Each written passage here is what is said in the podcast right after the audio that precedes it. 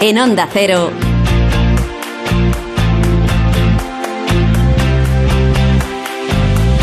La brújula del verano.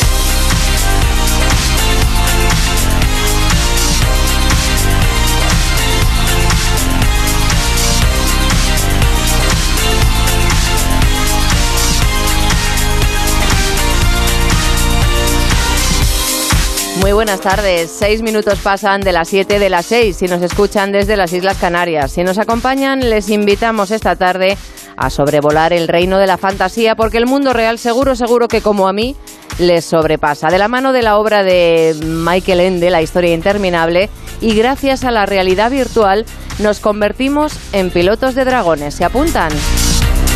Les explico, el Teatro Calderón de Madrid, eh, que albergará, por cierto, el estreno mundial de este musical, La historia interminable, el próximo 5 de octubre, se ha convertido en estos días en una improvisada autoescuela donde obtener un carné para pilotar dragones. Sí, sí, ofrece la posibilidad de volar a lomos de Fujur, ese dragón blanco de la suerte protagonista de esa historia, la historia interminable.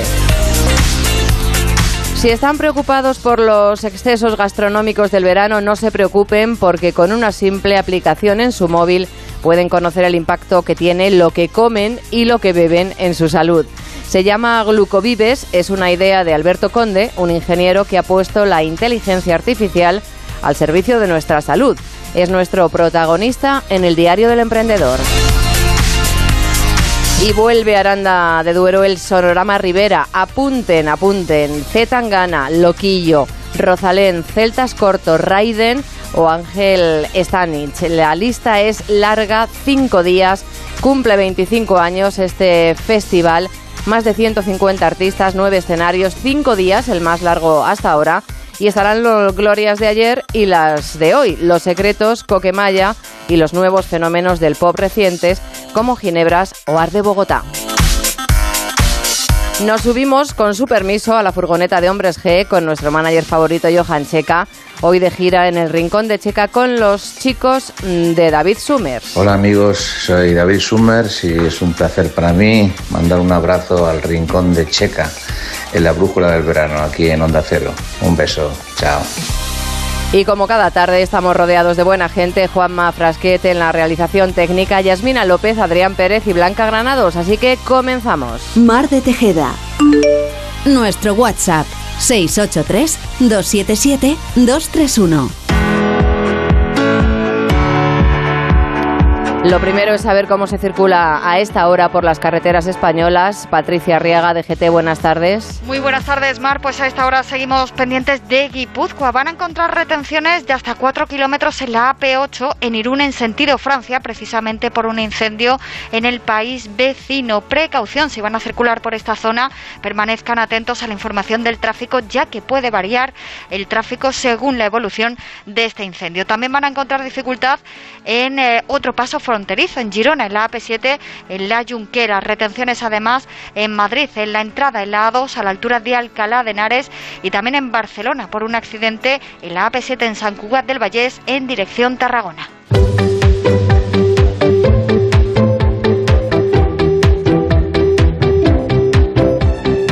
Siempre informados de cómo están las carreteras antes de ponerse en viaje, que mañana será otra mini, pequeña, gran operación salida de este verano, ya que el 15 es, eh, es fiesta y hay muchos que aprovechan para desplazarse. ¿Y qué tiempo nos va a hacer en estos días? Eh, Adrián Pérez, buenas tardes. Muy buenas tardes. Pues bueno, mañana ligero respiro, ¿no? Como ayer para afrontar un fin de semana donde, como bien decías ayer, Mar, no guardes el paraguas. Lo llevo, lo llevo. Lo llevas, ¿no? Pues lo vas a tener que utilizar. Pero bueno, para mañana seguiremos con el mismo menú que dábamos ayer para hoy, mucho sol, con alguna que otra nube y alguna tormenta en algún lugar concreto del país, como en la localidad de Yeste en Albacete o Pirineos durante la tarde. Por lo demás seguimos con calor, mucho calor, superando los 38-40 grados en el sur peninsular y los 36-38 en el interior. Estoy de muy mal humor, irascible e irritable por el calor. Las temperaturas ascienden en gran parte de la península, aunque descienden en la parte norte del país, en el área cantábrica y en el litoral gallego. Las cifras. Vamos La- con ellas. Eso es. Las mínimas. La más baja vuelve a Lugo, donde tendrá 14 grados después de estar muchos días sin aparecer, ¿no? En esta clasificación de la, ma- la más baja. Noche fresquita. Salamanca y Pontevedra tendrán 16 grados, Bilbao 19 y Palma de Mallorca y Sevilla se plantan en los 21. Uno más, uno más habrá en Lérida, con 23 estará Ciudad Real y la noche más calurosa por tercer día consecutivo en Melilla con 26 grados. La máxima más baja se situará en La Coruña con 19 grados, Qué fresco se está aquí, ¿eh? Y tanto. vamos, 27 en Oviedo, 33 en Huelva y Barcelona y con 35 se queda Castilla, eh, Castellón y León. Uno más tendrá Soria, la máxima temperatura estará en Granada y Córdoba con 41 grados.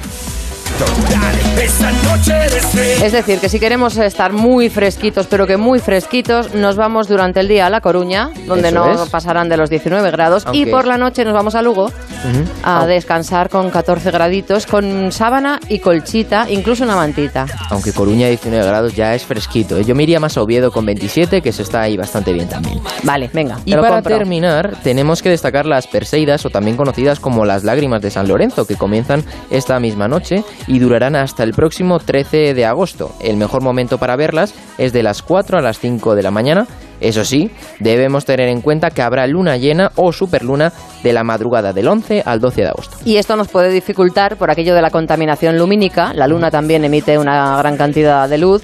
El disfrutar de esas estrellas fugaces. Eso Pues nada, pendientes del cielo durante la noche, porque el calorcito y las noches tropicales animan a estar en la calle hasta las 3, 4 de la mañana, 5, porque yo creo que hasta las 6 aquí en Madrid, hasta las 6, 7 de la mañana no se puede Dormir. echar una cabezadita es. así un poco fresquito. Y luego rápidamente pues empieza a subir otra vez y vu- vuelta a empezar. Atrapados en el día de la marmota, en esta ola de calor que nos tiene agotados. No me extraña que la señora diga que está de muy mal humor Eso es, verano en Madrid, es lo que toca. por el calor. Vamos con el debate sonoro.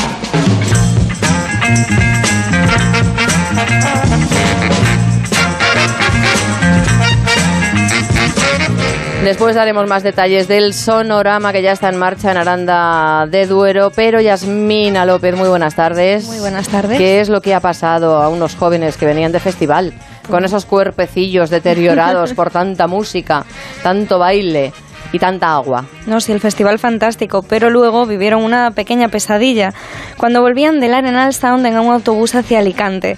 Un viaje sin ventilación, sin aire acondicionado y con un conductor que se negaba a parar el vehículo para que pudieran salir a respirar. decirnos que tenía que continuar porque su jefe se lo pedía Vamos a, a un guardia local que estaba controlando la circulación y empezamos a dar golpes a la ventana para que nos oyera. Había gente con mareos, con ataques de ansiedad, la gente estaba vomitando. Bueno, así lo contaban las chicas que vivieron ese horror en primera persona cuando se estropeó el aire acondicionado del autobús. Temperaturas que rozaban los 40 grados, por lo que no era de extrañar que se sucedieran todos esos mareos, sudores y ansiedad que compartieron de hecho en redes sociales y que se hicieron muy virales, lógicamente. Pero es Claro. Se rompe el aire acondicionado, pues no sé. El conductor del autobús debería haber eh, parado, eh, que bajaran y haber llamado a otro autobús que viniera a recogerlos con es, aire es acondicionado. que, que tuvieran que ponerse a darle golpes a las ventanas y parar a una policía que venía por un coche de al lado es muy fuerte. Espero que hayan pedido el, el dinero de, de- del billete porque les deben indemnizar por eso mismo. Porque a mí me pasó lo mismo en, en, en el Renfe y nos devolvieron el, el importe ¿Te, íntegro. te pasó lo mismo en Renfe que se, en un tren? Que se rompió el aire El acondicionado. aire acondicionado, claro. Entonces- es súper seguro viajar con Renfe y te devolvieron el dinero Eso y ya es, está. eso es. Pues estos es- espero que lo hayan denunciado y o que lo hayan, bueno, habían reclamado ese dinero. Bueno, pero se lo pasaron bien. Eso no, y un poquito seguro. de calor tampoco pasa nada. Un fin de fiesta Un fin de diferente. fiesta para contar. Además, todos se hicieron así. En las redes sociales tuvieron un montón de visitas. ¿A que sí? Salieron en la tele. Salieron en la tele. Aumentaron seguidores, que es lo importante, ¿no? Pues, ¿qué más podemos eh, pedir? Adrián, ¿qué nos traes? ¿Qué aportas a este debate sonoro? Pues una geóloga zamorana publicó un vídeo en Twitter denunciando la moda de apilar piedras en la playa de As Catedrais. No hagáis estas cosas en la naturaleza. ¿Por qué? ¿Por qué lo de apilar piedras? Que no lo entiendo. Bueno, bueno, bueno, bueno, bueno, bueno, bueno, bueno. Me voy a poner a dar patadas en la playa de las catedrales. Esto no puede ser. Pues es que queda muy bonito para las fotos. Claro. Porque tú apilas las... Yo lo he visto también y nunca lo, ent- no lo he entendido, porque bueno, pues eh, esto es muy zen, ¿no? O muy budista o muy tal, que apilas las piedrecitas y paz y tranquilidad. Pero claro, cuando esto se convierte en una moda y vas por ahí por los, por los monumentos, por las playas y por la naturaleza, dejando tu huella en forma de, de torre de canto rodado, pues Nah, eso, eh, es absurdo. Además de que esta práctica en, en la zona costera de Lugo está totalmente prohibida, además de eso, perjudica gravemente al entorno destruyendo el hábitat de los microorganismos que habitan Claro. la zona e incluso alteran la dinámica costera de la zona protegida. Además, pues eso. El alcalde ribadense, Fernando Suárez, al ver el vídeo, ha tomado cartas en el asunto ordenando a los socorristas que, cuanto antes, deshagan los montones de piedras de un lugar cuyo acceso hasta el 19 de agosto está restringido a 4.812 O sea que es en una zona protegida diarias. como es la playa de las catedrales, que es una es. auténtica maravilla. Bueno, pues me parece una moda absurda. O sea, como la de los zapatos. ¿No habéis visto en muchos por la carretera o en muchos sitios que hay zapatos colgados así de, de los cordones? Sí, sí, sí. Claro, pero bueno, eso tenía. A mí, la leyenda urbana es que eso tenía un significado. Y es Sí. que cuando hay unos tenis colgados, significa que ahí venden drogas. Eso es. A mí me.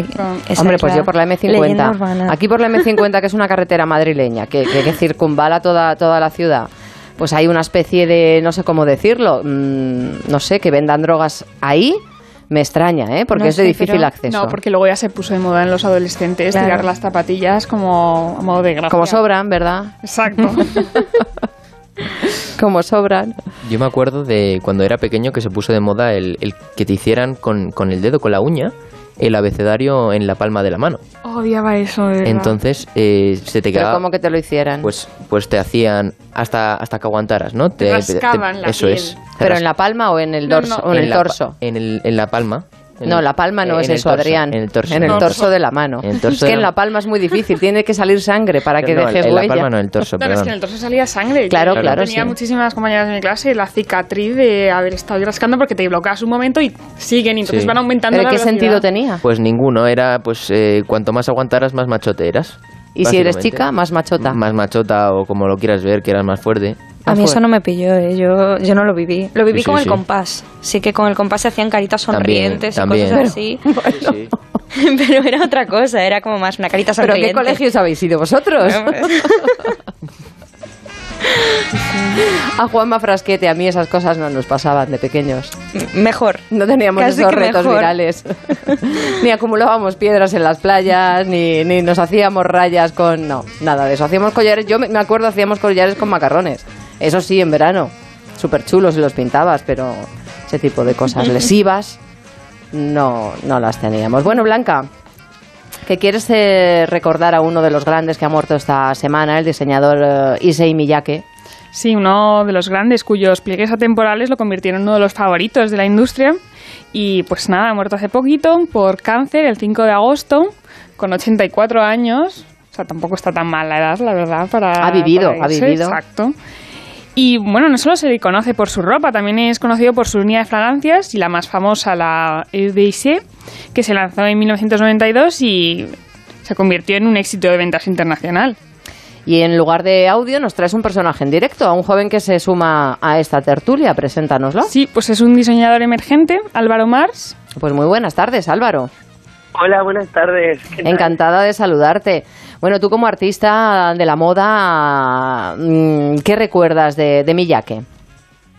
Bueno, Miyake es eh, lo que yo diría que es un, genio de la industria, realmente. O sea, es eh, un diseñador que al igual que otros diseñadores, como una diseñadora japonesa que es Rei Kawakubo o Iris Van Herpen, otros grandes diseñadores, eh, realmente desdibujó la línea de lo que es la moda y, y- luego la industria, ¿no? Hizo como realmente ya no se refería tanto al consumo y todo y todo lo que es su creación eh, tenía más que ver con una disciplina artística, ¿no? Entonces, eh, bueno, para mí ha sido un referente siempre porque en vez de hacer moda lo que hacía más era como arquitectura y trabajaba todo de una forma muy artística y luego cuando en los 80 empezó a trabajar eh, con esa riqueza de materiales, los plisados, Mm. los pliegues, las tablas. todo Esculpía, ¿no? Esculpía el cuerpo de la mujer. Exactamente, entonces al final pues bueno, ha, ha- ha dado muchísima riqueza a la, a la historia de la moda, o sea, siendo uno de los diseñadores japoneses más importantes y a nivel mundial también, y luego el- todo lo que es su obra ha tenido mucha riqueza también, porque ha trabajado, ha colaborado con muchos artistas, desde, bueno, él también era diseñador gráfico, ha trabajado con artistas japoneses, con diseñadores eh, de producto, incluso ha trabajado con muchas veces con el ballet, ¿no? Porque él al final el trabajar el volumen y el trabajar el material e- e- es todo que él lo hacía de un aire como muy etéreo y todo muy Mm. ligero todo tenía que ver mucho con el movimiento entonces bueno es que sus desfiles es una pasada una pasada a nivel espectáculo a nivel concepto y al final era lo que lo que hacía no en plan separar un poco la moda de, de la propia industria del consumo y llevarlo todo a un plano mucho más conceptual Como, como, tus colecciones, porque estoy viendo que tú también eh, eh, te gusta mucho el, el volumen, ¿no? Y, el, y, Claro, y claro jugar con los materiales. 100%, o sea, para mí, yo que de alguna forma trabajo con otras referencias, ¿no? Pero a mí su figura como diseñador eh, me gusta muchísimo y de siempre, bueno, he leído mucho sobre él y, y, y- y bueno, que es eso, esa idea de llevar la moda hacia algo más artístico, hacia algo más abstracto. Bueno, o sea, a mí me encanta y la verdad que, que bueno, ha vivido 84 años, ¿no? Pero aún así, pues eso da rabia, ¿no? Que uno de los grandes diseñadores, pues, con, y sobre todo con toda la creación que lleva detrás, pues que ya ha fallecido este 5 de agosto. Y Álvaro Miyake ha tenido alguna influencia en tu forma de diseñar, en, en tu... Bueno, a mí em, he de decir que em, soy muy fan de los del diseño japonés, ¿no? Al final el, el patronaje y el volumen, cómo lo trabajan y, y, y todo al final se lleva a un plano muy artístico, ¿no? O sea, sin embargo, es verdad que me he visto mucho más influido pues por diseñadores como por ejemplo Rei Kawakubo, que es la que lleva Coms de Garçon, que sí que sería mucho más, o sea, mm, yo tengo un estilo mucho más parecido a ese, ¿no? Pero, pero sí, o sea, al final un diseñador trabaja con códigos, ¿no? Entonces, que tú en una prenda puedas ver todos esos códigos y de repente eh, ligarlas totalmente a la figura del creador, ¿no? O sea, eso, eso, eso es lo que le convierte en genio. Y, y sí, su figura, o sea, a mí ha sido muy importante y creo que es muy importante para toda la gente que al final esté interesada en la, esté interesado e interesada en la industria de la moda. Álvaro Mars, muchísimas gracias por habernos dado eh, tu opinión y haber rendido este pequeño homenaje a Issei Miyake. Que te busquen, que busquen tu marca, que se llama como tú, Álvaro Mars, eh, porque la verdad es que tienes eh, unas colecciones que son muy interesantes, muy interesantes. Eres muy joven, pero yo te, te aquí en este programa tenemos buen ojo y te auguro buen futuro. Muchísimas gracias y muchísimas gracias por tenerme, vaya, yo encantado. Un saludo, buena tarde. Un saludo. Hasta luego. Pues son las 7 y 24 minutos. Hacemos una pequeña pausa, grandes consejos y después continuamos, que nos vamos al reino de los sueños. En Onda Cero, la brújula del verano. Mar de Tejeda. Onda Cero Madrid, 98.0 FM.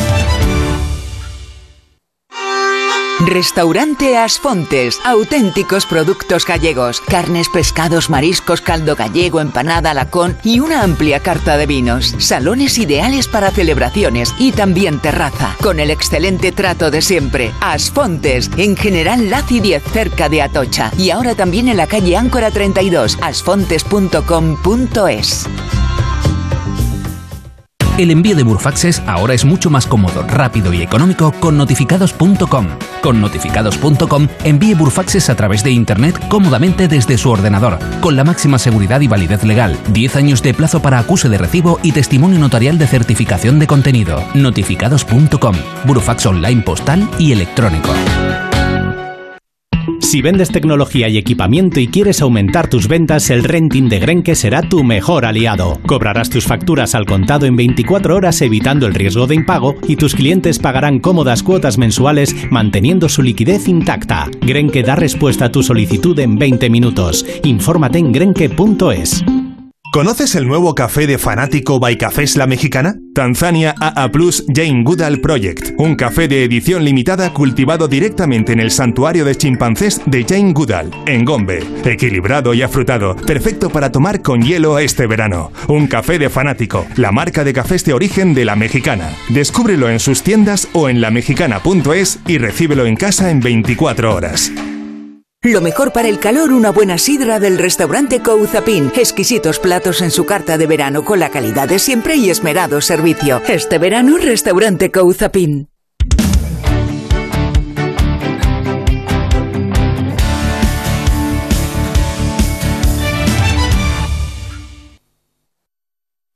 ¿De qué trata ese libro? Oh, es un libro muy especial. Pero, ¿de qué trata?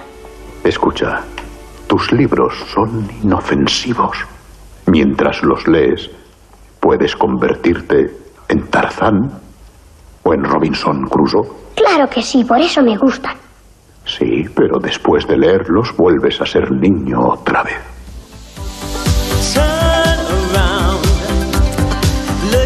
Viajamos al reino de la fantasía para invitarles a volar sobre el lomo de un dragón blanco de la suerte llamado Fujur. Es el protagonista de la historia interminable, el bestseller de Michael Ende que hizo soñar a toda una generación. El Teatro Calderón de Madrid, que albergará el estreno mundial del musical La historia interminable el próximo 5 de octubre, se ha convertido en una improvisada autoescuela donde obtener un carné para pilotar dragones.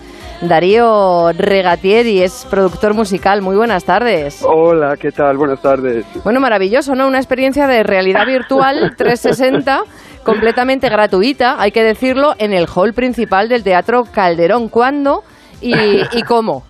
A ver, a ver, eh, ¿quién no ha querido volar alguna vez encima de un dragón? ¿O quién no ha Ay, me soñado de encantaría. volar?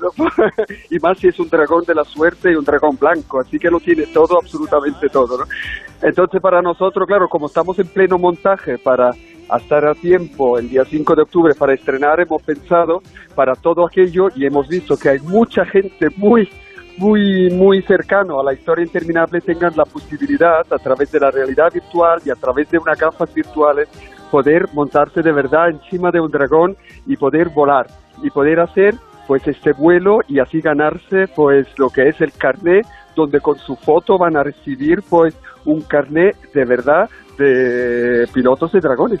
Y este carné ofrecerá ventajas eh, exclusivas a quienes superen la prueba. ¿Cuáles? ¿Qué ventajas?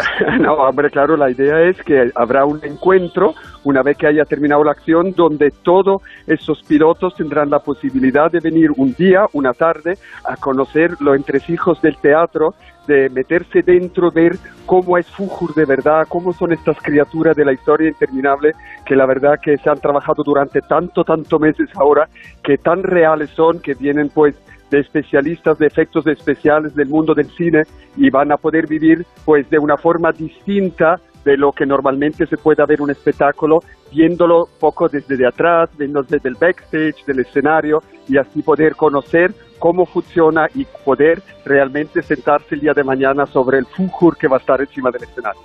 A partir de mañana viernes, entonces, desde 10 a 2 y de 5 a 9 y hasta septiembre, ¿no? Vais a mantener esta, esta posibilidad de utilizar la realidad virtual para volar a lomos de, de Fujur. Hasta el 15 de septiembre, todos los días, eh, menos el lunes, eh, podrán pues venir gratuito, padres, hijos y todo lo que somos amantes y que venimos de la generación de la historia interminable, pues para hacerse ahí el carnet y con eso entrar en ese club selecto con las informaciones y todo demás y tener ya el carnet de piloto de dragón.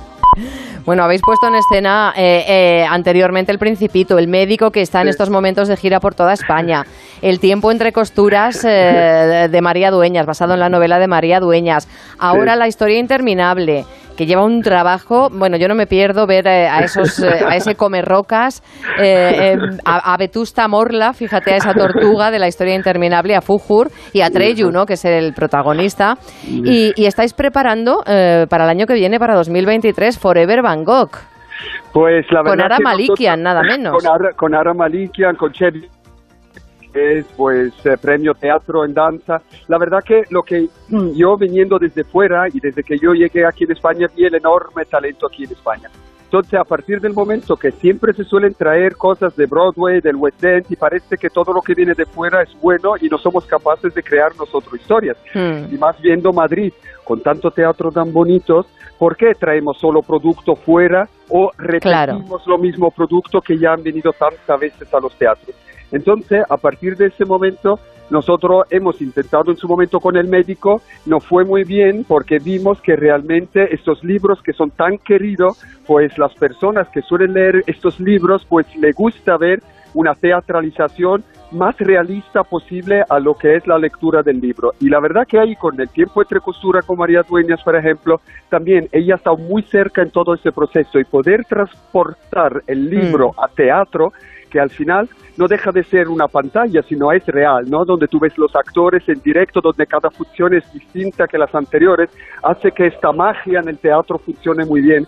Y aquí en España hay de sobra talento para no tener que copiar y pegar lo que viene de fuera, sino poder ser creadores de productos y con ellos ser exportadores eh, de lo que hacemos aquí en España. Claro que sí, pues eh, toda la información en historiainterminablemusical.com y nos vemos eh, a partir de mañana ahí en el Teatro Calderón a lomos de, de Fujur. Muchísimas gracias, Nada, a Darío. Ahí Reguetieri. Un placer y, y gracias por apostar eh, por las producciones, por este tipo de producciones musicales que están triunfando. Pues Muchísimas ahí tenéis- gracias. Ahí tenéis vuestra casa. Cuando queráis, vamos a montar encima de este fantástico dragón. Un placer. Buena tarde. Un besazo. Adiós. Y esto es un adelanto de lo que veremos el 5 de octubre en el Teatro Calderón de Madrid, la historia interminable, el musical.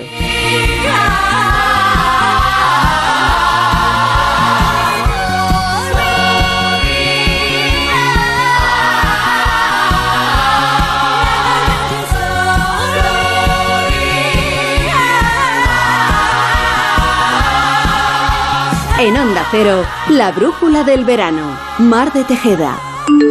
Nuestro WhatsApp 683-277-231.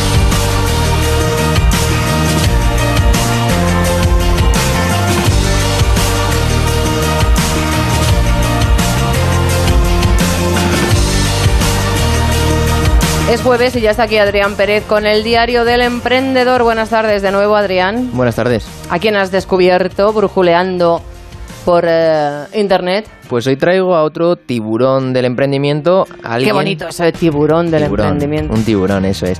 Eh, hoy te traigo tecnología revolucionaria de la mano de GlucoVibes. Esta empresa se dedica a conocer el impacto del estilo de vida en la salud de las personas. ¿Y cómo llevan esto a cabo? Pues es muy fácil. De manera resumida, que ahora nos lo explicarán mucho mejor, se basa en la colocación de unos biosensores en el brazo que recogen información durante 14 días para que después el equipo científico y médico de GlucoVibes, a través de esos sensores colocados en el brazo, pues nos diagnostiquen qué tenemos que hacer, una dieta eh, en especial y bueno, todo Vamos, ello. que no hay que preocuparse. Mm, Si te comes un helado de más, un granizado de menos, eh, estás lo- en la playa, puedes disfrutar de la paellita, porque si tienes algún problema de salud o tal, mm, puedes eh, consultarlo. Vamos a saludar a Alberto, si te parece. Eso es. Adrián Alberto Conde, fundador de Glucovise. Muy buenas tardes. Muy buenas tardes, pareja, ¿qué tal estáis? Encantada de saludarte, Alberto. Bueno, cuéntanos, eh, eh, ¿es, es una aplicación para el móvil? ¿Nos tenemos que poner algún tipo de dispositivo? ¿Cómo funciona? Pues sí, a ver, Adrián lo ha comentado bien. Nosotros lo que hacemos es eh, hibridar y juntar eh, un biosensor de monitorización de glucosa en continuo, que lo que hace es colocarse en el brazo y nos permite durante 14 días ininterrumpidos conocer cómo es la dinámica de, nuestra, de nuestro metabolismo a través de conocer cómo sube y baja y cómo se mantiene eh, el nivel de azúcar en sangre, por decirlo así.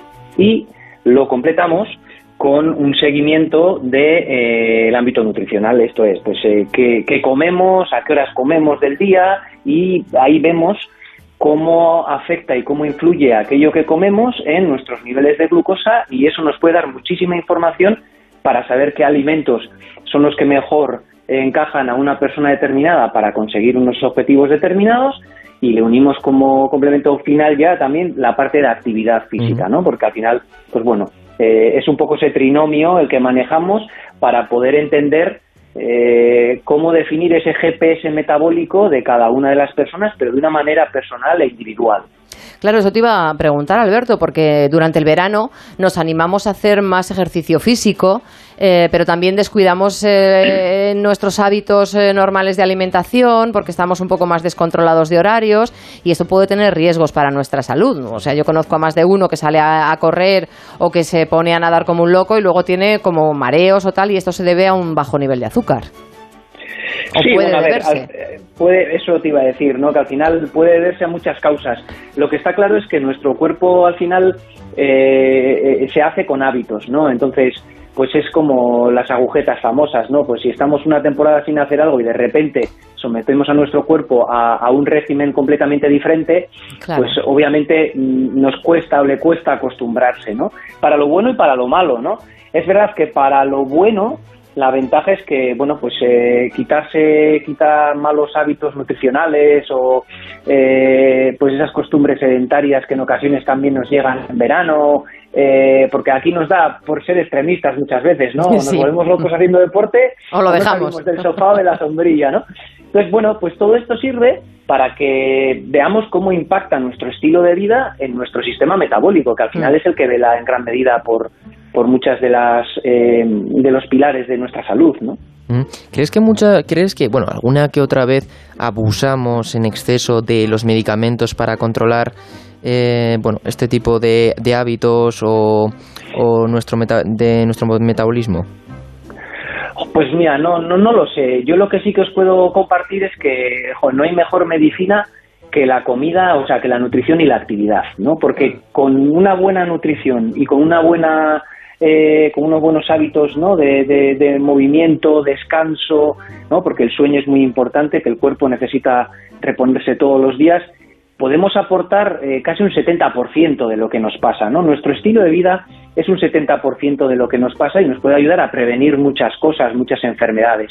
Luego hay un 20% que al final pues viene con los genes, ese es, es, un, es genético, ahí pues no podemos hacer mucho, y hay un 10% restante que también lo define dónde vivimos, ¿no? Porque no es lo mismo vivir pues en una gran urbe como Madrid o Barcelona, pues que eh, quizá están sometidas también a, a unos niveles de contaminación pues eh, mayores que vivir en un pueblecito en, en la montaña, ¿no? Eh, esos tres factores, ¿no? Estilo de vida, genética y dónde vivimos, es lo que en gran medida define qué nos va a pasar, ¿no? A medida eh, que pasan los años. Alberto, tú eres ingeniero, tienes un doctorado en el ámbito de, datos en la inteligencia artificial y además has estudiado ciencias de la nutrición, pero sobre todo tú padeces una enfermedad de las denominadas raras y eso es lo que te hizo, ¿no? Mm, Decir, bueno, pues voy a ver cómo cómo cómo funciona mi cuerpo, cómo puedo yo mejorar eh, eh, mi, mi dolencia eh, con la alimentación y con el ejercicio físico, por ejemplo. Sí, al final eh, esa enfermedad rara que yo tengo se denomina espondilitis anquilosante y efectivamente, pues bueno, no se sabe mucho sobre ella, pero vuelvo a un poco a lo que os comentaba antes, ¿no? Yo he descubierto que joder, con la nutrición y con la actividad Estás eh, mejor. estoy mejor, eso es. Eh, no, obviamente eh, no desaparece porque es una enfermedad autoinmune, pero sí que está muy controlada, ¿no? Y de hecho eh, todo esto fue pues porque joder, yo quería respuestas además a una edad complicada, porque a mí esto me lo detectaron pues prácticamente hace ya algo más de 20 años, cuando tenía 21 o 22 años, que además, pues bueno, yo competía eh, en el mundo del triatlón y, y, joder, pues siempre te quieres comer el mundo, ¿no? Claro. a esa edad y de repente pues eh, me llevan a una consulta de un reumatólogo con 22 años y me explican que bueno, pues que mi vida iba a cambiar, etcétera y bueno, pues digamos que no me lo tomé muy bien y me puse a estudiar, ¿no? Al final yo soy una persona muy inquieta y bueno, pues eh, fui descubriendo eh, cosas con, con, con de lo que comía, de lo que descansaba, etcétera, que bueno, iba atando cabos, ¿no? Pero claro, desde una perspectiva ingenieril, ¿no? Que obviamente pues eh, me faltaban muchos recursos. Mi mujer, que es eh, eh, bioquímica, pues eh, que en el ámbito de la biología me ayudó mucho. Vaya tándem, ¿no? Sí, bueno, al final es verdad que me ha apoyado mucho en ella en, en este proceso y es una de las claves, ¿no? De hecho está muy involucrada en el proyecto, aunque, quiero decir, aunque no está eh, en nómina, por decirlo de alguna manera, eh, y tiene su trabajo, eh, joder, pues está muy involucrada en el proyecto, ¿no? Y eso fue un poco eh, el cómo empezar. Y ahí, pues bueno, te sale después un poco también el, la- las ganas de dejar cierta huella ¿no? En, a, a Mm. nivel social y bueno pues poder combatir la obesidad infantil eh, esa catálisis ¿no? que estamos viendo con la diabetes tipo 2 y enfermedades de ámbito metabólico porque no comemos bien porque no entendemos cómo funcionamos por dentro y sobre todo pues bueno tenemos esa sensibilidad especial pues con, con los niños no O sea, eh, porque nos gustaría pues bueno poder ayudar ¿no? a, a todas esas familias en las que joder, están intentando combatir ese, esa obesidad infantil y que pues, Y no saben muy bien cómo. conseguirlo cómo Claro. efectivamente Y para terminar, Alberto, para quien nos esté escuchando, ¿qué coste viene a tener este servicio que, que ofrecéis en Glucovibes para que se sumen a esos más de mil usuarios que actualmente tenéis? Pues el- tenemos planes, ¿no? el plan básico, que al final el plan básico es muy completo. Lo que pasa que, bueno, pues eh, es, es de donde eh, arrancamos, ¿no? Son 130 euros e incluye ese biosensor que comentábamos y también eh, la, licencia de la aplicación y un informe completo por nuestro equipo de nutrición al final del periodo con una entrevista, hacemos una conferencia online donde definimos determinadas pautas nutricionales y de actividad que ya eh, van orientadas un poco a el perfil específico e individual de la persona ¿no? que confía en nosotros. A partir de ahí, pues bueno, tenemos diferentes tipos de programas. Hay deportistas de élite Claro. que, que, pues que a los que les llevamos y, y estamos preparando, por ejemplo, las Olimpiadas 2024 con ellos. Hay familias que nos piden ayuda, como os comentaba, pues eso, pues para aprender a comer en casa y hacer Mm. un plan conjunto. Empresas que a nivel corporativo están haciendo una apuesta por la salud de sus empleados y bueno, pues ahí hacemos un poquito, pues proyectos un poco más a medida, ¿no? Alberto, pues eh, solo nos queda que nos des las coordenadas para que nuestros oyentes busquen, se informen y si les interesa, pues adelante. Pues es muy sencillo, glucovibes.com, como en castellano es glucovives. eh, La primera con B, la segunda con V, Al- Grupo eso Vives. Al revés. Al revés. Eso, al revés, con V y la segunda con B. Eso es, glucovives.com y, y nada, de todas maneras, si lo ponen mal en Google, glucovives, las dos con V o alguna cosa así, Exacto. aparecemos. Bueno, eso Así está que- bien, estáis bien posicionados entonces. Bueno, se intenta. Alberto Conde, muchísimas gracias, un placer haber charlado contigo. Nada, a vosotros, buena tarde. Buena tarde. Buenas tardes, Alberto. Muchas gracias, Adrián. Hasta mañana. Ah, que mañana no vienes. Mañana no vengo. ¿Pero qué me estás contando? Mañana no vengo. Soy de esos que hace la operación salida. Operación salida. El lunes hay Radio Estadio y no tenemos programa. Claro. Madre, superpuente. Super puente. ¿Cómo viven los becarios en Onda Cero?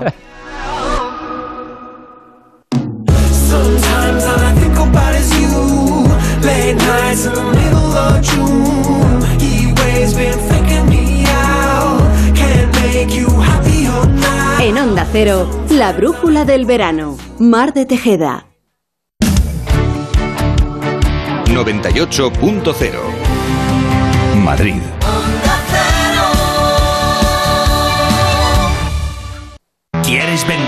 Coche? Busca, compara y si alguien te paga más, ven a Ocasión Plus. Mejoramos cualquier tasación. Mejor pago garantizado. Pago en 30 minutos. Ocasión Plus. Ocasión Plus. 13 centros en Madrid. Nuevas aperturas en Arganda y Villalba. Localiza tu centro más cercano en ocasiónplus.com. Abiertos sábados y domingos. ¿Qué está esperando? ¿Qué está esperando? ¿Qué está esperando? En Mercaoficina también te estamos esperando. Nuestra ilusión sois vosotros y por ello tenemos los mejores precios, las mejores respuestas y todas las soluciones que precisen para su oficina, tanto en muebles nuevos como reciclados. Mercaoficina, aciertos y ahorro. www.mercaoficina.es ¿Conoces el nuevo café de fanático by Cafés La Mexicana? Tanzania AA Plus Jane Goodall Project, un café de edición limitada cultivado directamente en el santuario de chimpancés de Jane Goodall, en Gombe. Equilibrado y afrutado, perfecto para tomar con hielo este verano. Un café de fanático, la marca de cafés de origen de La Mexicana. Descúbrelo en sus tiendas o en lamexicana.es y recíbelo en casa en 24 horas. Adelgazar mientras disfrutas de tus vacaciones es posible y con un 60% de descuento. Infórmate en adelgar.es. Si no puede hacer frente a sus pagos y tiene casa en propiedad, llame a Grupos Eneas 91 639 0347 o escriba a info@gruposeneas.com.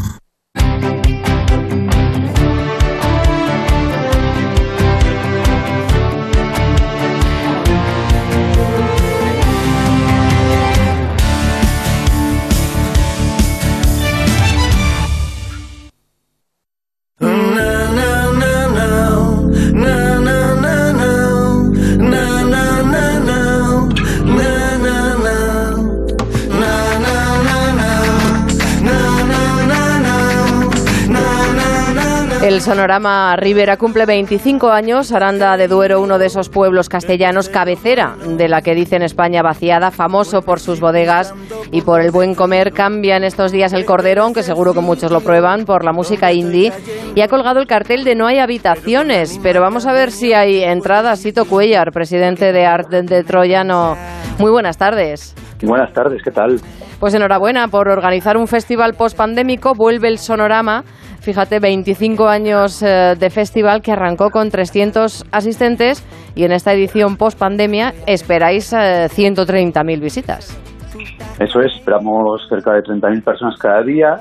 Y bueno, te decirte una cosa, decir, el año pasado nosotros hicimos festival con muchas medidas de seguridad para 5.000 personas repartidos por espacios de 1.000 personas, pero apostamos fuerte por la música, por la seguridad y por nuestros sonorámicos y hicimos festival. Y este año ya, pues bueno, ya como siempre, sin mascarillas, con nuestra plaza del trigo y con todo el espacio, pues eso, para abordar cada día tener 30.000 personas.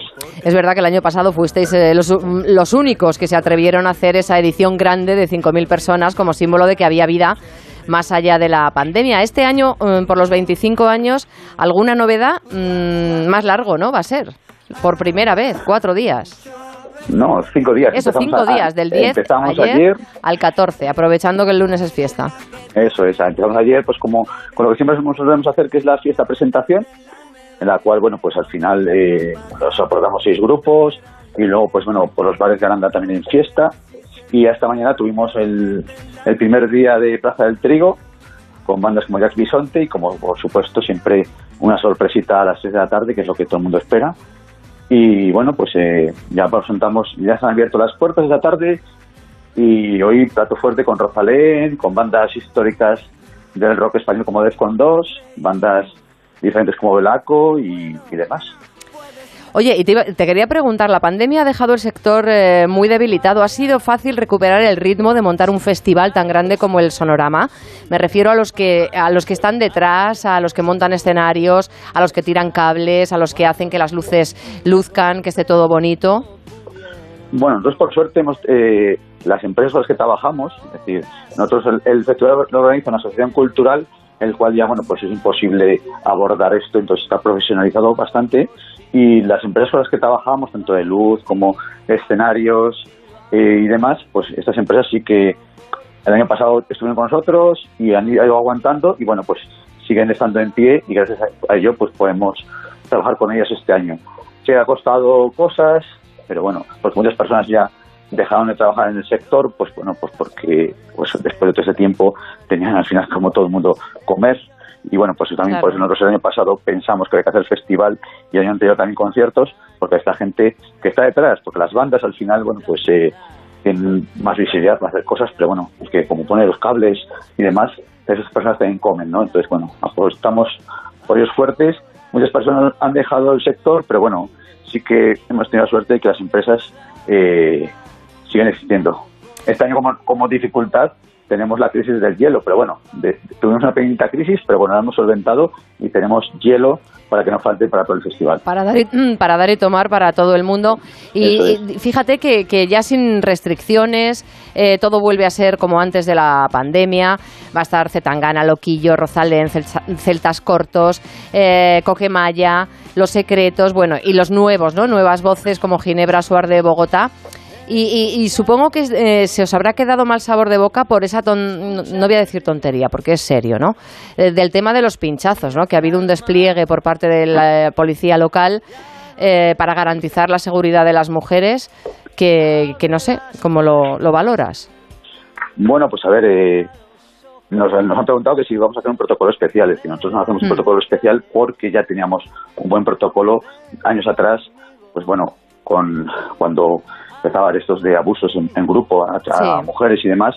Entonces, en- dentro del festival disponemos de 200 personas de seguridad, en el cual, bueno, al entrar al festival, pues te hacen un ligero cacheo, como, como sucede en cualquier festival.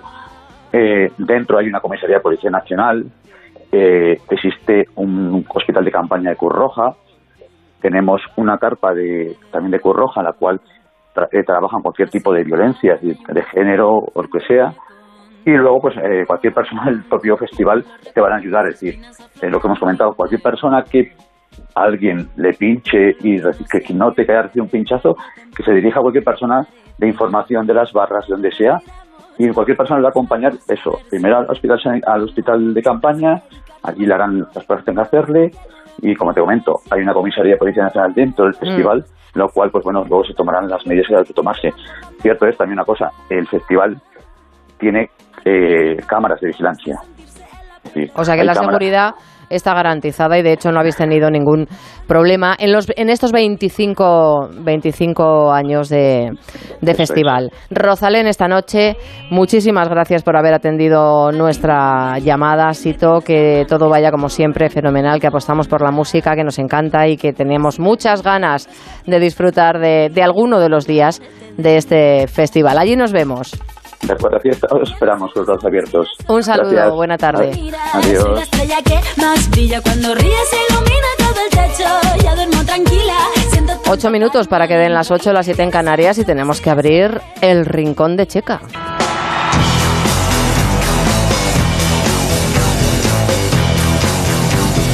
Que es jueves y nuestro manager favorito nos saca de gira por aquello de que para él también eh, empieza el fin de semana. Johan Checa, muy buenas tardes. Buenas tardes, ¿qué tal? ¿Cómo estáis? A la furgo de quién nos subimos hoy. Pues a la furgo de los grandísimos hombres G. Devuélveme a mi chica, te retorcerás entre polvos pica pica. Una gira que llevan eh, realizando desde octubre que presentaron la esquina de Rowland. Johan. Sí, presentaron en, octubre este maravilloso disco que se sacaron de la, de la manga en, en plena pandemia. Fíjate, para lo que ha dado la pandemia, la cantidad de artistas que han grabado cosas y que han compuesto cosas en esos meses de confinamiento. Y efectivamente ahí empezaron una gira que han hecho nada más y nada menos que 20 conciertos en España, como te decía cuando hemos hablado esta mañana, eh, todos abarrotados, y 20 conciertos en América. O sea, estamos hablando del resurgimiento de una de las grandes bandas de, de este país, que, que empezaron allá por los 80, muy al principio de los 80, al año 82, 83, y eh, bueno, eh, con ciertas reticencias, de, eh, entre ellas de, de mí mismo, ¿no? porque yo en aquella época era muy talibán. O, o- o No, era no me lo creo. sí, sí, era un talibán. ahora ya menos, ahora ya menos. Y luego, aparte, sabes que tengo amigos dentro de, de Hombres G. Y la verdad que hay que decir que han sido una referencia, fueron los que llevaron el fenómeno fans a lo más alto aquí en España, heredando un poco eh, lo que lo que venía haciendo Tequila en, en sus tiempos, ¿no? Cuando Tequila se separó, eh, en ese mismo instante aparecieron Hombres G con unas cifras de ventas escandalosas, aquellas giras interminables por, por América, Mm. le recibían en Bolivia como a los Beatles, o sea, tremendo. Resurgimiento de la banda que además mañana estrena película. Empieza el curso, Pitus. No podemos ser más unos pringados. Ya abrigo el fandango. Adivina quién se ha puesto en contacto conmigo porque quiere verme. ¿Quién? Laila. ¿Me está mirando los dientes? No. Me llamo Laila. Estreno en todos los cines de Voy a pasármelo, voy a pasármelo bien, la película que promete ser divertida, ¿verdad, Johan? Sí, es una película eh, que, bueno, la banda sonora es obviamente, está, eh, toda la película gira alrededor de la música de Hombres G, aunque la historia no es la historia de los Hombres G, porque hay, gente que piensa que es la historia de Hombres G y no, es una historia, eh, una ficción, pero sí que es cierto que cuenta un poco también la historia de cuatro chavales, pues como podían ser ellos, eh, cuando se juntaban en aquellos años 80 en la esquina del Rowland, pues a compartir sueños y, y, y la película la verdad que promete ser divertida, seguro como todo lo que hacen los Hombres G. Decías tú que tienes amistad, tú hiciste la mili con Rafa, antes de que Sí. Rafa formara parte de, de Hombres G y hablabais de música y de, bueno, de lo talibanes que erais. Sí, sí, lo que pasa que fíjate, él estaba en un extremo y yo en el otro. Rafa venía de un grupo que se llama Plástico. Rafa es además el hermano de Felipe, el bajista de Tequila. O sea que tú fíjate en esa casa eh, lo que fue eh, tener a Felipe, el bajista de Tequila, y de repente cuando ya Tequila lo deja, eh, su madre ve como el otro hijo eh, forma parte de otro de los grupos históricos de España, o sea, tremendo. Y sí, bueno, pues yo desde mi versión más rockera y él desde su versión pop, sí que compartíamos un montón de, de sueños y, y de casualidad, después de haber acabado la mili, cuando ya nos habíamos perdido el rastro, eh, yo yendo a un concierto cuando yo estaba en una banda que se llama Cráneo, en una tienda de estas de cuando que vas a mirar la música que había en las, en las máquinas aquellas de poner discos, y veo el single de Sufre Mamón y a Rafa en la portada y dije, hostia, este es Rafa. Y ahí me fíjate, ahí descubrí yo que Rafa estaba en Hombres G, por supuesto le llamé a la vuelta del concierto. Decías eh, que es un resurgimiento de, de Hombres G. Hace poco estuvieron en el Teatro Real. Eh, tienen más de 7 millones de escuchas mensuales en Spotify. Y, y bueno, pues desde la madurez siguen conquistando nuevos fans. O sea que va la familia en- entera y están girando eh, y presentando este, este disco, La esquina de Rowland. Un bar de Madrid en el que nacieron todos los sueños del grupo hace eso, 40 años. Que cuando vuelva a sonreír, ella vendrá a buscarme aquí. Un disco, Johan, que se gestó durante la pandemia. Sí, sí, es un disco además muy maduro, muy...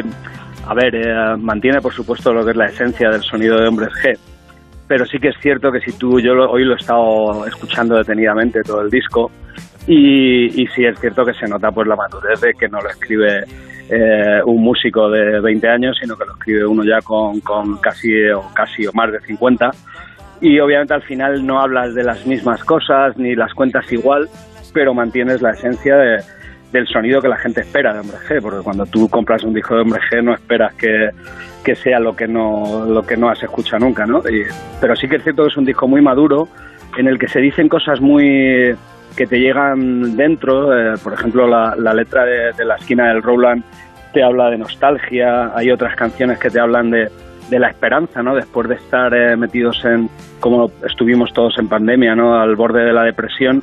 Y hay una canción que, que habla precisamente de eso, de que todo va a acabar, de que, de que al final todo va a acabar bien. Y, y bueno, pues eh, en esas estamos. Eh, acabo de escuchar la entrevista que has hecho a, a la gente de- del Sonorama y es que lo hemos pasado muy mal. O sea, es que Es verdad. Mm. es que lo hemos pasado horriblemente mal, pero no solo el sector, sino todos, o sea, porque el sector no podía trabajar, pero es que la gente no podía salir. Y bueno, ahora estamos intentando ahí... Recuperar con fuerza, que tenemos muchas ganas de, de festival. Pues eh, eh, mañana, fíjate, coincidiendo con el estreno de su película, Hombres que estarán en el Terramar Fest de Sitges. Allí nos vamos y disfruta del fin de semana. Y seguimos muy, Muy de cerca la ñ. Contigo, Johan. Y- un placer, como siempre. Un beso para todos. Un beso fuerte. Hasta el lunes, chao, chao. Hola amigos, soy David Summers y es un placer para mí mandar un abrazo al rincón de Checa en la brújula del verano aquí en Onda Cero. Un beso, chao.